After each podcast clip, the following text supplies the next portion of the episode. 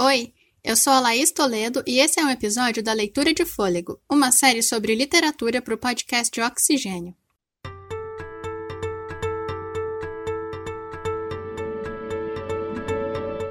Os bastidores dos nossos pensamentos não são nada glamourosos. Hesitações, dúvidas, correções, a gente tende a não querer mostrar esse tipo de coisa. Ainda mais em um contexto entulhado de textão nas redes sociais, com mitos de um lado e cancelados do outro. Outra coisa que a gente não gosta muito de mostrar são as nossas frustrações, as nossas imperfeições. É filtro, edição, marketing pessoal e hashtag gratidão que não acaba mais. A conversa de hoje é sobre um tipo de texto que autoriza o autor a se mostrar, sem certezas e sem enfeites. Vamos falar sobre ensaios. Quem conversa com a gente hoje é o Alexandre Soares Carneiro, professor do Instituto de Estudos da Linguagem, o IEL, da Unicamp. Sua trajetória de pesquisa abrange assuntos como literatura portuguesa, literatura medieval e o Renascimento. E há mais de 10 anos ele tem se dedicado a pesquisar também o nascimento e as transformações do gênero ensaístico.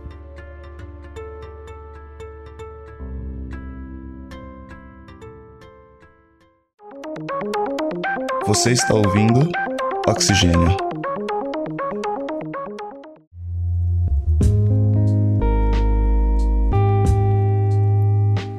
Bom, o ensaio é um tipo de texto que dá espaço para o autor se mostrar com suas dúvidas e imperfeições, mas ele é muito mais do que isso. Para começar essa conversa, eu pedi para Alexandre dizer como ele definiria um ensaio. Eu diria que o ensaio é um texto de reflexão de forma livre, o que dificulta muito uma definição, porque, obviamente, ele pode assumir aspectos muito variados.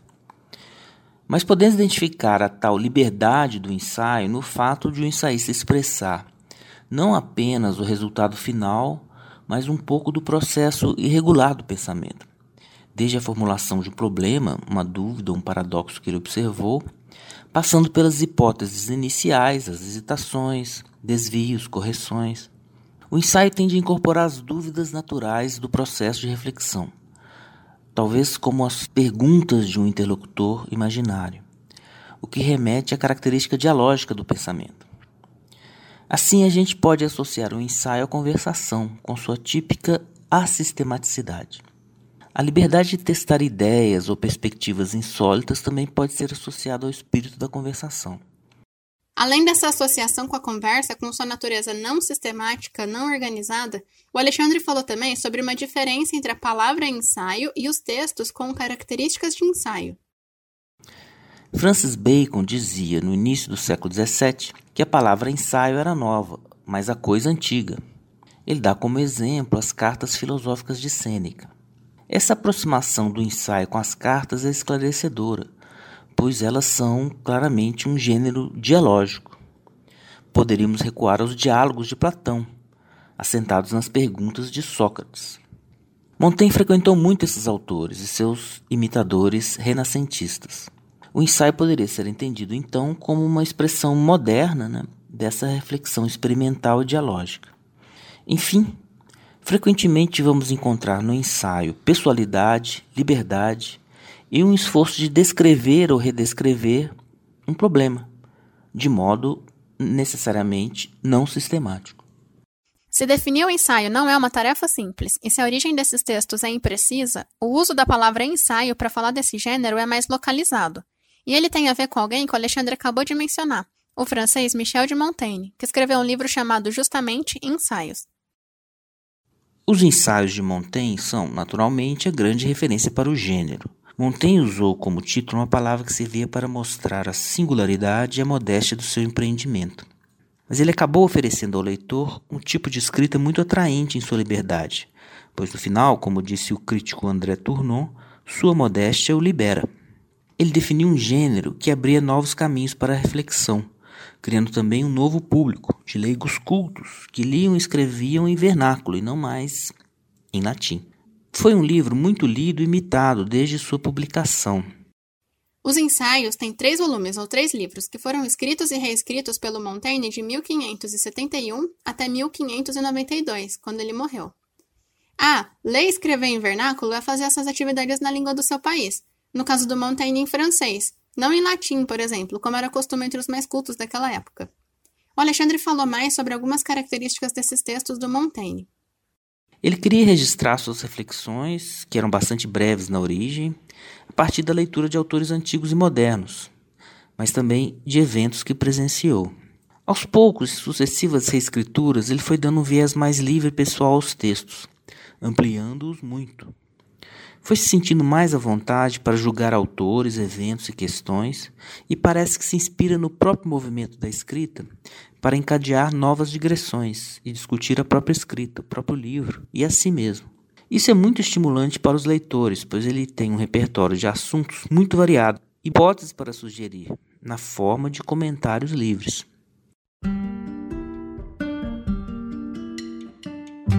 William Hazlitt, o grande ensaísta inglês do século XIX, dizia que o mérito de Montaigne foi ter sido o primeiro que teve a coragem de dizer como autor que sentia como homem.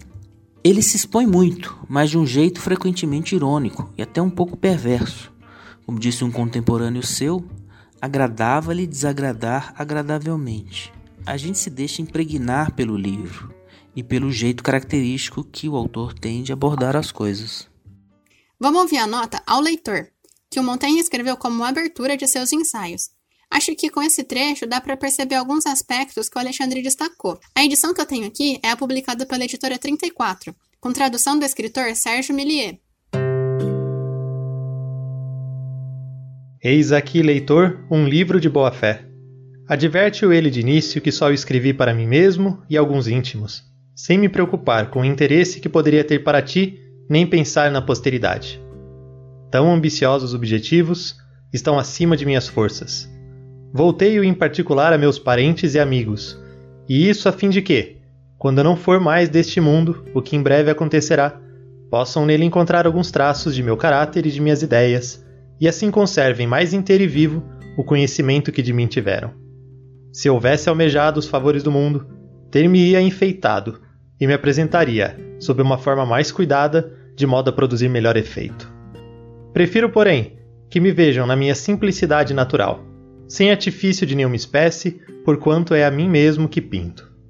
Vivos se exibirão meus defeitos, e todos me verão na minha ingenuidade física e moral, pelo menos enquanto o permitir a conveniência. Se tivesse nascido entre essa gente, de quem se diz viver ainda na doce liberdade das primitivas leis da natureza, assegure-te que de bom grado me pintaria por inteiro e nu. Claro que essa advertência inicial tem um quê de dissimulação, para conquistar a generosidade dos leitores, já que o Montaigne não deixou os ensaios só para os seus íntimos, mas ele publicou seus textos. De qualquer forma, as motivações que ele apresenta para o seu livro aproximam os textos a uma conversa entre amigos, uma aproximação que o Alexandre já tinha feito na definição que ele deu para o gênero ensaio. No caso do Montaigne, essa aproximação entre ensaio e conversa pode até ser relacionada a um acontecimento da vida dele. O Montaigne foi muito amigo do Etienne de Laboissy, que ficou conhecido por ter escrito, ainda na adolescência, o discurso da servidão voluntária. Só que com 33 anos, o Laboissy ficou doente e morreu. Isso abalou muito Montaigne. E tem um crítico literário suíço, Jean Starobinski, que fala que, na falta de Laboissy, os ensaios seriam uma tentativa do Montaigne de estender esse diálogo que ele tinha com um amigo. Bom, mas agora vamos ver os ensaios um pouco mais de perto. Para dar uma ideia de como era vasto o repertório de assuntos comentados pelo Montaigne, outra coisa que o Alexandre já falou, eu vou citar só alguns títulos de capítulos dos ensaios. Somente depois da morte podemos julgar se fomos felizes ou infelizes. De como filosofar é aprender a morrer. Da loucura de opinar acerca do verdadeiro e do falso unicamente de acordo com a razão. Da amizade, dos canibais, como uma mesma coisa nos faz rir e chorar. Da solidão, dos odores, da incoerência de nossas ações, da embriaguez, dos polegares. A covardia é a mãe da crueldade dos Correios, da inconveniência de se fingir de doente. Acho que deu para ter uma ideia da diversidade de temas tratados pelo Montaigne. Inclusive, lá na França, no verão de 2012, o crítico literário Antoine Compagnon apresentou um programa de rádio em que ele escolheu alguns desses vários temas dos ensaios para fazer comentários, de menos de 5 minutos por dia. O Compagnon disse que quando as pessoas estivessem tomando sol na praia ou se preparando para almoçar, elas iam ouvir falar de Montaigne no rádio. Para ele, essa ideia era tão bizarra e o desafio tão arriscado que ele não ousou recusar o convite.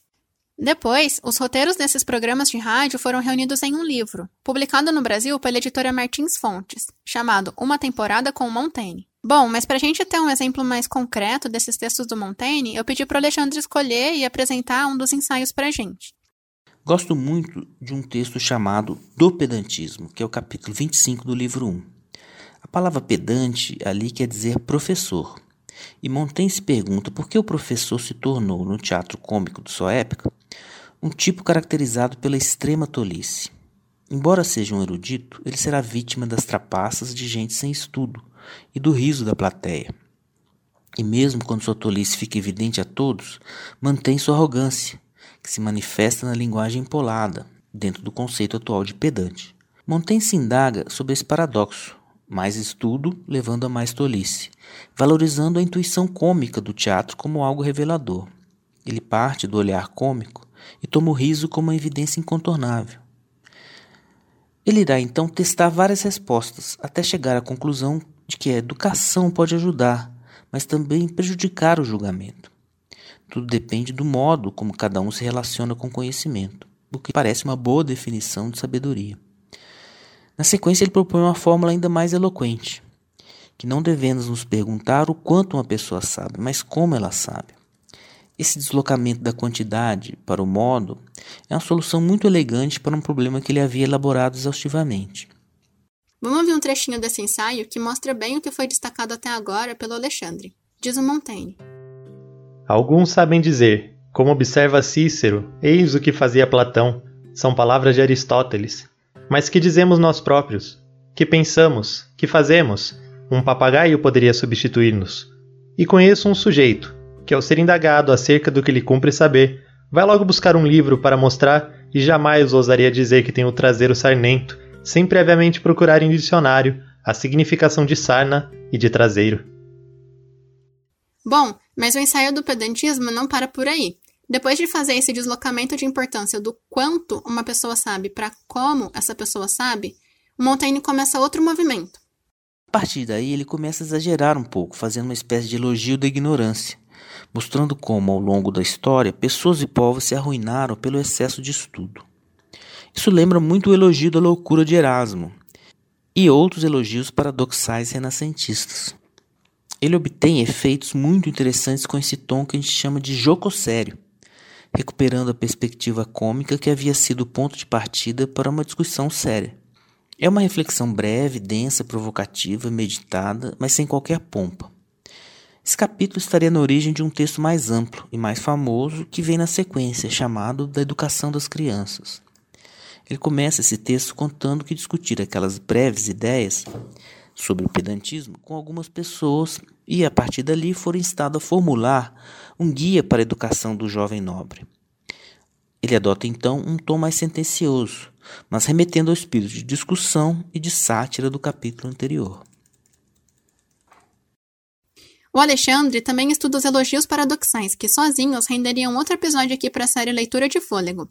Mas, só para comentar rapidinho, os elogios são outro tipo de texto, feitos para exaltar alguém ou alguma coisa. E os elogios paradoxais são aqueles que elogiam pessoas ou coisas que, a princípio, parecem não merecer um elogio. Existe, por exemplo, o elogio da mosca, o elogio da mão e o elogio da loucura, que foi o que Alexandre mencionou. Nesse elogio, do Erasmo de Roterdã, é a própria loucura que ganha voz e se elogia.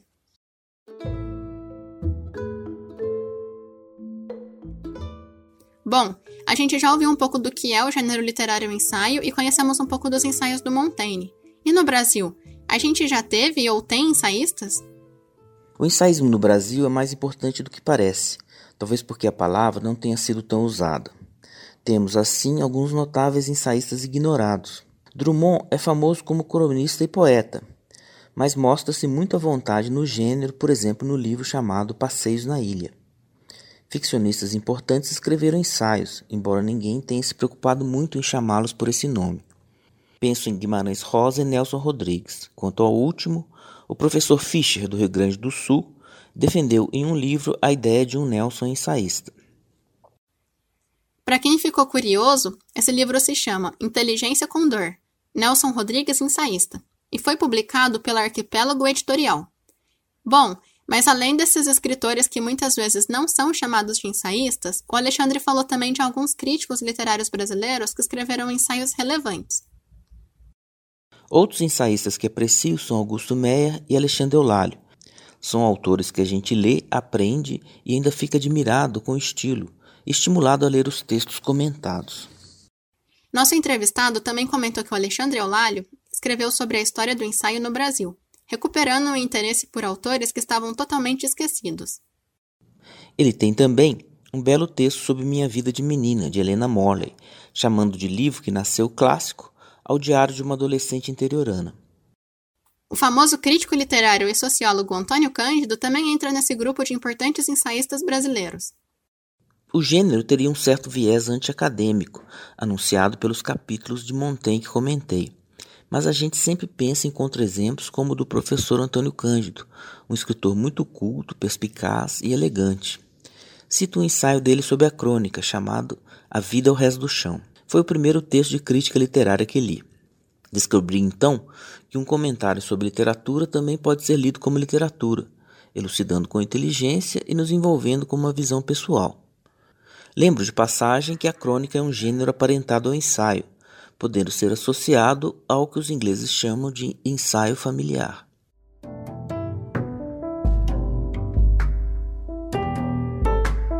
Existem estudiosos que dividem os ensaios em dois tipos: o ensaio formal de um lado e o familiar ou informal de outro. Esse primeiro tipo seria mais metódico e incluiria, por exemplo, os ensaios críticos, filosóficos, políticos e científicos já os ensaios familiares seriam mais informais, pessoais. É mais desse segundo tipo de ensaio que a gente estava falando até agora, e é ele que é parecido com as crônicas brasileiras. Bom, mas o Alexandre comentou um pouco mais sobre a relação entre o ensaísmo e a crítica literária. Além disso, tal como no caso dos textos de Alexandre Eulálio que citei, trata-se de valorizar autores, textos e gêneros considerados de menor importância. Isso faz pensar naquelas ideias de liberdade e ousadia do ensaio, mas também nos leva ao tema da qualidade literária do ensaísta, motivado pelo esforço de descrever objetos a partir de um apreço pessoal por eles. Essa pessoalidade e esse amor parecem inspirar o autor e a nós leitores quando o escritor é bom. Para mim, uma aspiração muito digna para a crítica. Recomendo ainda os ensaios do professor Paulo Rony, por exemplo, seus livros Encontros com o Brasil e Como Aprendi o Português e Outras Aventuras. A gente está chegando ao fim do episódio, mas antes de acabar, eu pedi para Alexandre recomendar alguns ensaios ou ensaístas, para quem ficou animado para ler algo nesse estilo depois dessa conversa. Ah, eu vou deixar no fim da descrição do episódio uma lista com os nomes de todos os autores citados pelo Alexandre. Vou mencionar alguns dos meus ensaístas prediletos. O primeiro é Jorge Luis Borges, que deu ao ensaio latino-americano uma característica de universalidade, com muita variedade de temas, alguns insólitos. Profundidade e erudição não costumam andar juntas, e a isso Borges ainda acrescentou a graça e a sedução. É o que comenta Sioran, outro ensaísta que admiro muito, em um perfil presente no seu livro Exercícios de Admiração. Um autor incontornável do ensaísmo do século XX é George Orwell, pela qualidade de sua reflexão, seu estilo direto e a coragem de enfrentar temas difíceis, como a submissão de intelectuais ocidentais a ideologias autoritárias, tema que conhecemos melhor através de sua ficção. Muita gente já conhece o Orwell como autor de A Revolução dos Bichos e de 1984. Mas eu vou aproveitar a deixa do Alexandre para mencionar dois livros de ensaios desse escritor, com traduções brasileiras publicadas pela Companhia das Letras. O que é fascismo e outros ensaios, e Como morrem os pobres e outros ensaios. Voltando às dicas do Alexandre, ele mencionou mais alguns escritores. O Stevenson, que ele vai comentar agora, é mais conhecido por ser o autor de O Médico e o Monstro.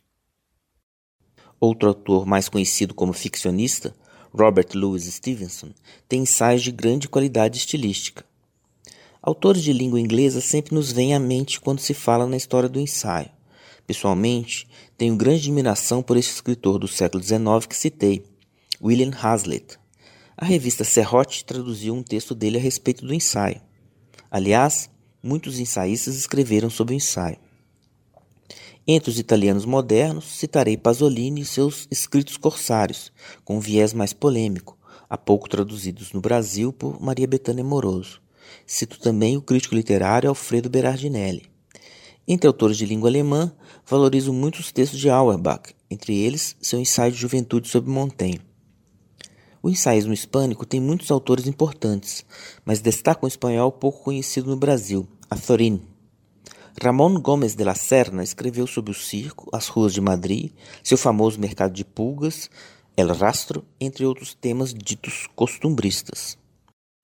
Costumbrista tem a ver com costumes típicos de uma região, com temas cotidianos habituais.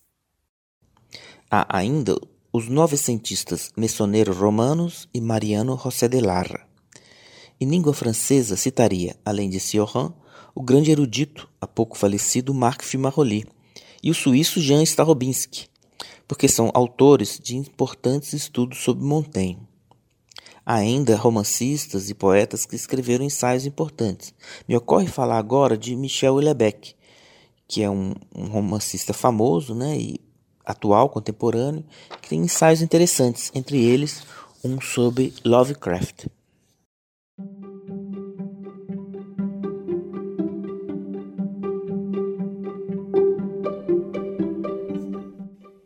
Depois dessas dicas com ensaístas de diferentes países e épocas, o episódio de hoje fica por aqui. Espero que você se sinta instigado a ler e até escrever esse tipo de texto. Se você tiver alguma dica de ensaísta ou de ensaio, fala pra gente. Estamos no Facebook, facebook.com.br Oxigênio Notícias, tudo junto e sem acento. E no Instagram e no Twitter também. Basta procurar por Oxigênio Podcast.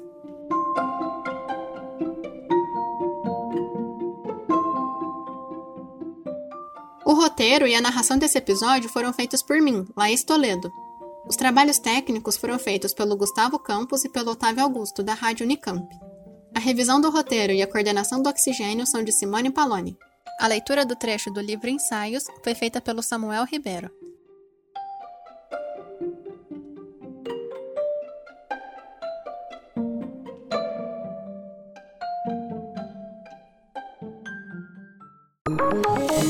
Oxigênio.